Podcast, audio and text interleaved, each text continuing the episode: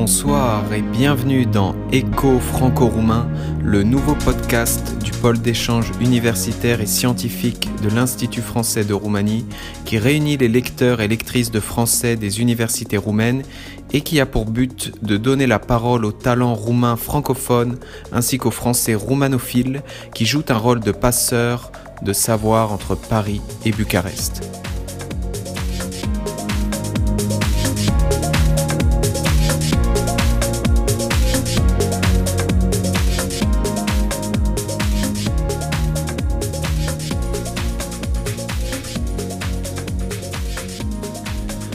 Ce premier épisode, nous parlerons du choix Goncourt de la Roumanie 2020 avec Despinage Derou, présidente du jury de l'Université de Bucarest pour la quatrième année consécutive et doctorante au département de français de cette même université.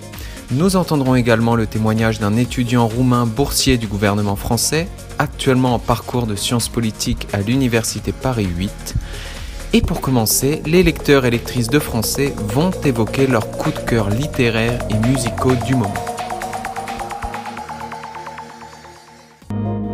Alors pour évoquer ces coups de cœur, j'ai le plaisir d'avoir ce soir à mes côtés Laura Vansen-Rieder, lectrice de français à l'université de Oradea, et Gauthier Krept, lecteur de français à l'université de Craiova.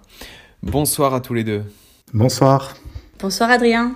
De quoi allez-vous nous parler ce soir?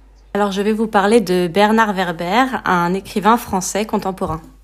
Et moi je vais vous parler de Marie Dariussec, une auteure française contemporaine, et après un peu de musique avec le groupe Yel.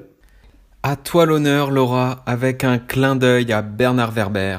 Donc Bernard Werber, il se fait principalement connaître avec la trilogie des fourmis. C'est un roman animalier où on voit évoluer euh, euh, deux univers, l'univers des fourmis et l'univers euh, des humains. Et il va souvent utiliser les animaux dans son œuvre pour parler de l'humanité. Et d'ailleurs, il a sorti récemment le dernier opus du cycle des chats, qui s'appelle La planète des chats, dans, un, dans une humanité post-apocalyptique qui n'est pas sans rappeler ce qu'on vit aujourd'hui. Euh, mais ce que j'aime particulièrement chez lui, c'est qu'il se définit euh, par la philosophie fiction, un genre qu'il a inventé lui-même pour parler de sujets profonds et tabous tels que la mort. Donc euh, dans le cycle des anges par exemple, il a le premier livre que j'ai lu de lui, c'est Les Thanatonautes. Où, euh, où il explore euh, l'au-delà. Et ensuite, avec sa suite L'Empire des anges, pour lequel il a reçu le prix Jules Verne en 2000. Euh, et ensuite, il y a le cycle des dieux aussi, euh, où il parle de spiritualité euh, de manière plus large. Donc en fait, il utilise la fiction, la philosophie fiction, pour transmettre des notions philosophiques et spirituelles de différentes cultures. Donc ça va vraiment de l'Égypte antique au bouddhisme, en passant par la Kabbale. Vraiment, il brasse, et c'est pas du tout dogmatique, il brasse beaucoup, beaucoup de notions philosophiques et spirituelles mais en vulgarisant ces concepts qui sont très riches en, symbolisme. Et, euh, et voilà, il n'hésite pas, en fait, avec beaucoup d'humour, à faire transparaître ses opinions sur, euh, sur l'humanité. Euh, donc même si ces sujets sont lourds, il arrive à produire des livres extrêmement faciles à lire. Ok. Alors, Gauthier, de quoi toi vas-tu nous parler ce soir? Je vais vous parler de Marie Dariussec. Euh, c'est une écrivaine et traductrice française née en 1969 dans le sud-ouest à Bayonne. Avant d'écrire, elle a été psychanalyste. Puis, en 1996, elle publie son premier roman intitulé Truisme, qui est un grand succès de librairie et qui lui permet ensuite de vivre de sa plume. Depuis, elle a écrit de nombreux romans, des nouvelles, des essais et même de la littérature, littérature jeunesse.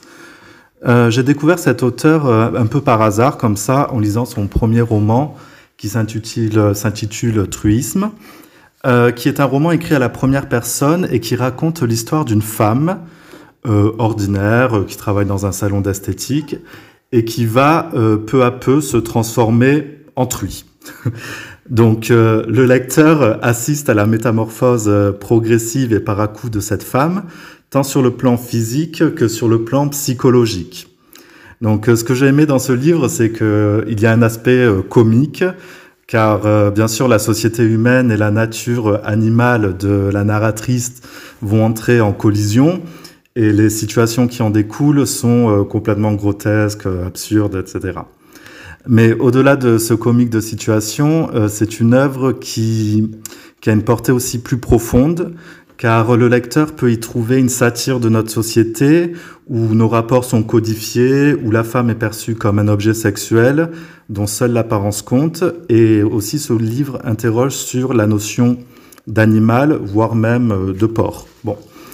Euh, après cette claque littéraire donc de truisme, j'ai lu plusieurs œuvres, et son, le dernier roman de cette autrice, donc La mer à l'envers, publié en 2019, a été un grand coup de cœur car il aborde la question euh, de la relation aux, réfugiés. Donc c'est la rencontre euh, de la protagoniste Rose qui est sur euh, un bateau en croisière sur la Méditerranée avec sa famille en vacances. Et là, elle va rencontrer un jeune Nigérian qui est secouru en pleine mer. Donc d'abord, elle est assez curieuse, elle va entrer en contact avec lui et euh, par curiosité, un peu par pitié peut-être, elle va lui donner le téléphone, le numéro de téléphone de son fils. Euh, ensuite, quand, quand, ils arrivent en France, donc elle revient à sa vie de famille, euh, à sa vie quotidienne classique, et ce, ce, jeune homme, Younes, va reprendre contact avec elle pour lui demander de l'aide et va finalement s'installer chez elle. Donc euh, moi, ce qui m'a plu dans ce livre, en fait, c'est la relation euh, mère-fils qui se crée entre Rose et Younes, et la place que cet homme, qui était à la base un étranger, va prendre au sein de cette va prendre dans la famille, en fait. Donc euh, j'ai aimé voir cette famille évoluer, voir les liens se tisser, et voir comment tout s'est réorganisé autour de ce nouvel arrivant, ou même plutôt avec lui. Euh, ce que j'ai adoré aussi, c'est qu'à mon sens, ce livre, c'est pas un livre sur le dévouement d'une femme, c'est pas le livre sur euh, une idéalisation de la solidarité. Pas du tout. Euh, Rose, en fait, c'est une femme qui est ordinaire, comme vous, comme moi. Elle a ses préoccupations du quotidien, sa routine même. Mais malgré cela, elle va apporter son aide et elle va pouvoir transformer la vie de Younes ainsi que la sienne. Ok, Gauthier. Et tu voulais aussi nous parler euh, d'un certain groupe euh, de chansons françaises, euh, non?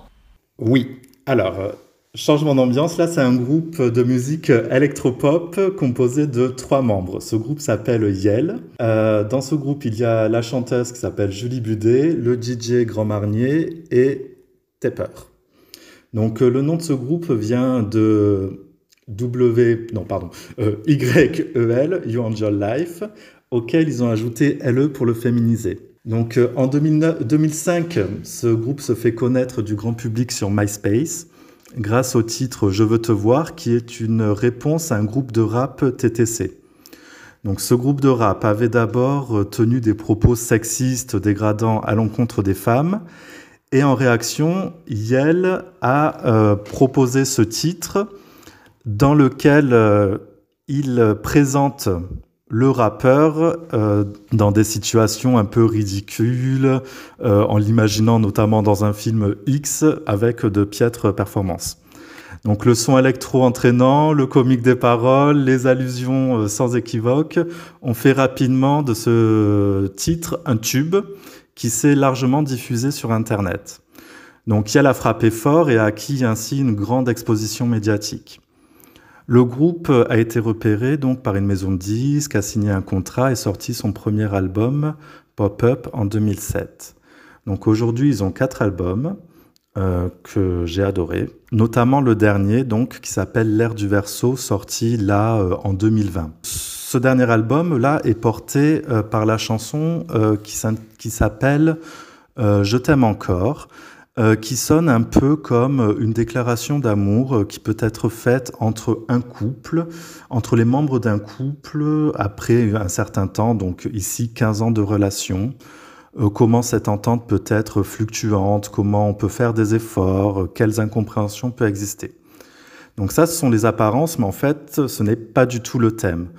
En effet, le groupe revient plutôt sur la complexité de ses rapports qu'il entretient avec la France, car depuis son succès de 2005, voire de 2007, le groupe a beaucoup voyagé, notamment aux États-Unis, au Royaume-Uni, là où il rencontre un grand succès, mais en France, il est un peu plus confidentiel, un peu plus euh, secret, plus discret en tout cas.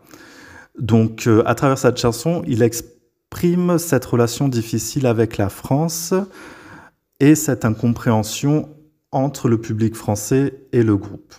Pour ma part, j'ai une recommandation musicale spéciale à vous faire. Il s'agit du groupe de DJ français Polo Pan ou de leur vrai nom Paul Armand Delille et Alexandre Greenspan. Ce duo de musique électronique est la promesse d'un long voyage vers des horizons ensoleillés et rafraîchissants. Leur musique psychédélique est une véritable thérapie en ces temps déprimants. Leur mix est plein de résonances réconfortantes qui ne manqueront pas de vous attendrir et vous faire basculer dans des univers fabuleux où les sens s'émerveillent de notes vitaminées et sucrées, où vous êtes presque tout le temps en apesanteur. Leur album intitulé Caravelle, sorti en 2017, est le plus emblématique de leur style musical. D'ailleurs, la lecture de certains titres de l'album suffit à comprendre cette invitation au rêve et au mysticisme, Abyss, Canopée, Kirghiz, Plage isolée ou encore Chasseur d'ivoire. En outre, un de leurs derniers titres de cette année, Feel Good, parle de lui-même et vous égayera tout autant dans votre petit nid confiné. Pollen Pan, un remède jubilatoire contre la morosité du moment, croyez-moi, à utiliser sans précaution.